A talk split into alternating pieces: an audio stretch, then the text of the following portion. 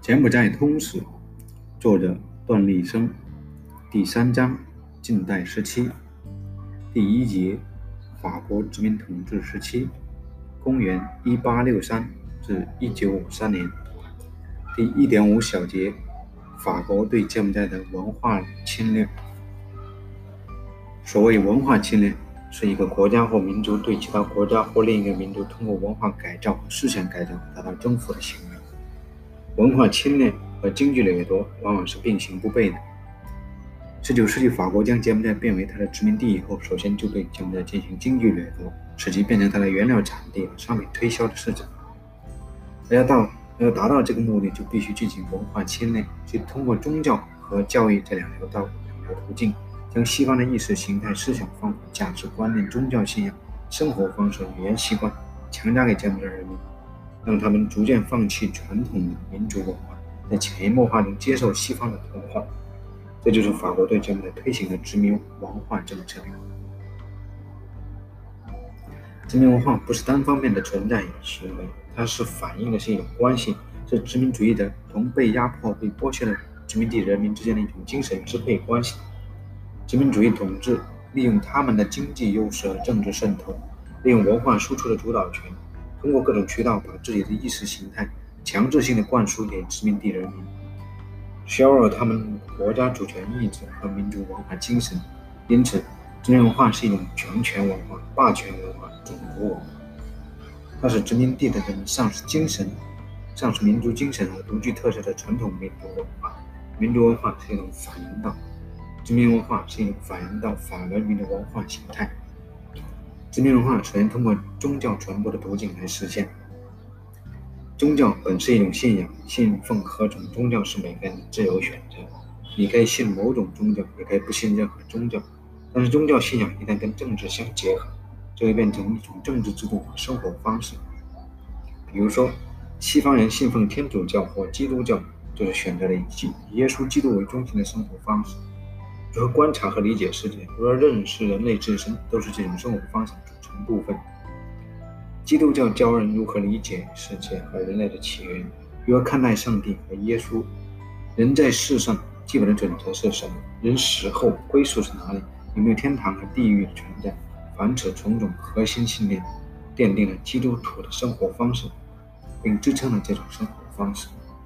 另外，基督教在长期传播过程中，逐渐掌握了大批的信徒。形成基督教组成的社会和国家，此时基督教就不仅仅是一种生活方式，也成为一种政治形态和社会制度。基督教是公元十六世纪伴随着西方殖民者的东来传入东南亚地区，无论是早期的西班牙、葡萄牙殖民者，还是后来的英法美殖民者，无一例外都是宗教传播作为推行殖民主义统治的开路先锋。最早的传教士总是独冒险家、探险家一同乘船来到东方。可以说，天主教和基督教一些传教士帮了西方殖民者大忙，因为基督教在东方的传播，就意味着西方的生活方式和政治制度在东方的传播，这是为他们在东方推行殖民统治创造了前提条件。所以，天主教和基基督教传教士除了在一般平民百姓中发展信徒外，还把更大的精力投入到争取当地国王和权贵皈依天主教基督教上。若国王和权贵接受洗礼，那么就能够比较容易操控这个国家的政权。比如，一六八五年十月，法国使节肖蒙率领以苏瓦苏瓦奇神父为首的一批天主教到达暹罗，企图为纳驴先纳黎宣国王实施洗礼。由于纳黎宣坚决拒绝，结果王子亚派耶托受洗成为天主教徒。一六八八年。纳吕先病重，亲法的亚派耶托王子阴谋夺取王位，被迫被帕毕罗舍粉碎，才使暹罗幸免沦为法国殖民地。柬埔寨的情况也是一样。安东王时期，法国传教士米西主教担任安东王的顾问，虽然他没有说服国王本身皈依天主教，但他成功利用国王的影响力，在短短两三年时间。使柬埔寨的天主教发展到五百余人。米西主教以宗教为掩护，利用担任国王顾问的有利条件，忠实地为法国殖民主义者利益服务。当然，并不是所有的西方传教士都是殖民主义的九族和开路先锋。在西方向东方传教的过程中，有一些虔诚的传教士在宗教博爱精神的驱使上，不畏艰险、不计得失来东方传教，使传教成为一种正当的宗教文化的传播，同时带来西方先进科技技术。如著名的西方传教士利玛窦、汤若望等，在东西文化交流中有着不可磨灭的功绩，这也是应当肯定的。除开宗教传播途径外，教育也是西方殖民主义者实现文化侵略的另一个重要途径。西方殖民主义者通过在殖民地国家办教育，对年轻一代实行奴化教育，以期达到同化年轻人的目的。在殖民主义者办的学校里，必须用西方语言进行教学，使其淡忘自己的母语。语言是民族的文化的根，忘记母语便是放弃民族传统文化。所以，殖民教育是在教育思想、教育方法、教育体制的支持下。使受教育者丧失民族精神和本土文化，接受一种畸形文化、混血文化，而没有任何独立民族精神的文化，成为殖民主义统治的附庸和工具。法国最初在柬埔寨大城市中开开办签授法语和柬埔寨语的学校，目的是培养精通法语、柬埔寨语的翻译人员。后来，这些学校逐渐成为谋求职务的捷径和晋升的阶梯，因此，柬埔寨的宦官。官宦和富家子弟便蜂拥而至，造就了一批移民统治者服务的公务员。其中有人还到法国留学深造。但是，直到第二次世界大战之前，柬埔寨全国只有一名柬埔寨人在法国获得医学学位，而他所以能获得这个学位，还是因为他在第一次世界大战期间参加过法国军队，并在战后留在了法国。他的儿子后来成为柬埔寨第一位也是唯一一位工程师，这显然是得益于父亲。父子俩跟法国人有特殊的关系。直到第二次世界大战后，河内的印度真纳大学才为柬埔寨人提供某种程度的大学教育，招收的柬埔寨学生不到三十名。1879年以后，法国拟定了一个旨在推进官方的同化政策的教育计划，计划在每个村镇开设有宗教背景的小学。然而，这个计划进展缓慢，带来的结果是传使传统的乡村小学因得不到支持被淘汰。新的学校一时又建不起来，乡村的近代教育碎成一片空白的地，农村文盲充斥，成为一种常态。值得注意的是，文化侵略的范畴仅仅限于教育和宗教，在文化的其他领域也比较少的发生文化侵略的现象，更多的是文化交流和文化交融，并非全部都是文化侵略。这是文化本身的特性所决定的。什么是文化？文化就是迄今为止人类所创造的全部有用的物质和精神财富。文化必须是对人类有用的东西，没有用的东西并不是文化。另外，文化有两类：物质文化和非物质文化。文化的本质是传播，停止传播，文化本身就已不复存在。从这个意义上说，国家和国家之间，民族和民族之间，其实存在统治与被统治的关系，他们之间的文化交往更多的是以文化交流和文化融合的方式出现。法国殖民主义者为了实现对柬埔寨政治无欲和经济掠夺，首先就必须从了解柬埔寨历史文化入手。在公元16世纪西方人到达柬埔寨以前，西方人对柬埔寨是一无所知的，就是柬埔寨人对自己的历史文化也不是十分清楚。这是因为柬埔寨传统文化属于宗教文化，与中国传统的史观文化有很大区别。宗教文化是一种建立在虚幻和想象基础上的文化，宗教起了支配一切的作用。人们为宗教而活，把毕生精力放在追求来世上。史观文化则重视历史，忠于历史，从真实的历史中引出可以借鉴的经验和教训，主张人生的价值就是要立功、立德、立言。中国历代设有史官，但把书写真实的历史当作毕生的职责，因此中国几千年的历史都记载的十分完备。包括柬埔寨在内的东南亚宗教文化国家几乎没有历史，当然没有史官。传下来的史书寥寥无几，其中所记载的内容大都是一些宗教活动。他们的古代史皆依赖中文古籍记载才得以保存下来。中文古籍是研究东南亚各国历史的主要依据。正是这样的原因，公元一八九八年，法属印度支那总督杜伦下令创立杜梅下令创立法国印度支那古迹调查会。该会由法国金石铭文。文艺学院负责学术监督。大量收罗法国著名的汉学家组成学术研究团队，利用中文古籍的记载指导实地探险考察。一九零零年，该会更名为法兰西远东学院，并于一九零一年开始出版《法国远东学院学刊》，刊登学术论文。该刊在二十世纪上半叶影响极大，是国际人文社会领人文社科领域顶尖的杂志之一。法国远东学院总部于一九零二年设于河内。二十世纪五十年代，因越南战争关系迁到巴黎。法国汉学研究和东南亚研究的成果和法国远东学院是密不可分的。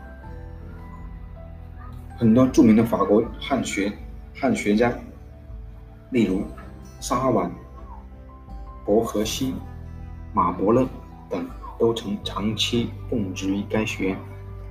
沙婉是学界公认的十九世纪末二十世纪初世界上最有成就的欧洲汉学泰斗。是世界上最早整理研究敦煌与新疆文物的学者之一。伯希和与马伯乐都出自他的门下。他主要的、最大的贡献就是翻译中国古代史学巨著《史记》。在研究古代史的过程中，将考古学和碑铭学结合起来，开启了欧洲研究中国古代艺术的先河。在中国历史地图学方面，他发表了《中国地图学中两幅最古老地图》的论文。是欧美学者中讨论中国地图学的滥觞，还关心中国佛教、道教、民间宗教信仰的研究，与伯希和合著《摩尼教流行中国的流行中国考》，对摩尼教在中国传播过程中所大致的勾勒。他对中国边疆史地和少数民族文化、少数民族问题有浓厚的兴趣，以中国史料为依据，并参与西方人记载编撰成西突厥史料。这本著作，在这本著作中，他首次提出海上丝绸之路概念，丝路有陆海两道，北道出康居，南道为通印度诸港之海道。伯希和师承沙碗，汉学研究精湛，于中国目录版本、语言文学、考古艺术、宗教文化、东西交通以及边疆史等方面都有论述。有人评价说，伯希和不但是法国第一流汉学家，而且也是所有西方中国学专家的祖师爷。没有他，汉学就像失去了父母的孤儿一样。一九零三年，伯希和将元代周达关注的《真腊风土记》翻译成法文，并加注释，在巴黎出版，等于交给西方人一把开启吴哥之谜的金钥匙。也使周达观成为世界文化名人。一九零四年，他在巴黎发表《交广印度两道考》，为中汉交通的研究独辟蹊径。一九零七年，伯希和的探险队在库车发现了用婆罗米文书写的已久已失传语言的文件。这些久已失传语言后来被伯希和和他老师列为译解为一种。土火罗语，让这种死去的语言恢复了生命。季羡林先生在德国留学时，追随德籍导师学习土火罗语，成为中国为数不多的通晓土火罗语的学者。一九零八年，伯希和从敦煌莫高窟的王道士手中购得敦煌文书两千余件，开启了敦煌学的研究，使之成为国际学者争相关注的一门显学。他后续致力于蒙元历史研究，可惜其元朝秘史与《马可·波罗游记》注释二书皆未能完成。马伯乐，又译马斯伯乐，法国著名的汉学家沙婉的学生。1883年12月15日出生于巴黎，其父为法国著名埃及学家扎顿斯扎斯顿卡米尔查理马斯伯乐。1921年，马伯乐继承其师沙婉。任法兰西学院中国语言和文学讲讲座之主讲人。定居法国后，他开始撰写一部中国古代史。一九二七年出版一卷《中国古代古代中国》。这本书以公元前三世纪为下限。马伯乐除了主要研究中国古代史以外，对中国的道教进行了研究，并依据在道教研究中获得的新资料。对中国的佛教起源再做探讨。一九三六年，马伯乐被聘为悲悯与文学学院院士。一九四三年当选为院长。一九四四年任法兰西学院文学部会长。由他的儿子让·马斯佩罗参加反，由于他的儿子让·马斯佩罗参加反法西斯组织，马伯乐夫妇被德国法西斯逮捕入狱，后来被押送到德国布痕瓦尔德集中营，受尽非人待遇。一九四五年三月十七日在集中营病逝。法兰西远东学院有两项成果最引人注目。一是对柬埔寨吴哥窟的研究和考察。一九零七年，法兰西远东学院开始对吴哥窟做系统性调研。这项工作曾长期因柬埔寨政局动荡而，于二十世纪九十年代重新展开。但是在汉学方面的成果，伯希和于一九零八年找到一大批敦煌文献，是汉学研究史上一件大事。这批文献运回河内后转运至法国，促成法国敦煌学的蓬勃发展，也使法国在该领域一直走在世界前沿。此外，法兰西远东学院在越南研究、东南亚研究、日本学研究、印度学研究等方面皆有卓越建树。法国殖民当局成立法兰西远东学院，目的是推行殖民文化，结果事与愿违，客观上促成了东南亚研究和汉学的长足发展。在法兰西远东学院的倡导下，国际学术界相继涌现出一批杰出的汉学家，如英国的斯坦因、法国的费朗、戴密威、日本的藤田丰八、山原智藏。中国方面也出现了冯君、冯承君、向达、张新朗、陈仲勉等学术大师，一时间群星群星璀璨，人才辈出。使汉学和东南亚研究进入前所未有的鼎盛时期。时至今日，法兰西远东学院共有十二个亚洲国，共在十二个亚洲国家和地区设立了十七个联络中心，分别是将在金边暹粒、中国的北京、香港、台北、印度的本地治理普纳、印度尼西亚雅加达、日本的京东、京都、东京、韩国的首尔、法国的万象。马来西亚吉隆坡、缅甸仰光、泰国清迈、曼谷、越南河内、菲律宾马尼拉即将开设的新联络中心，可见法兰西远东学院影响广泛，意义深远。这也是当初法国殖民主义者创建这座学院时所始料未及的。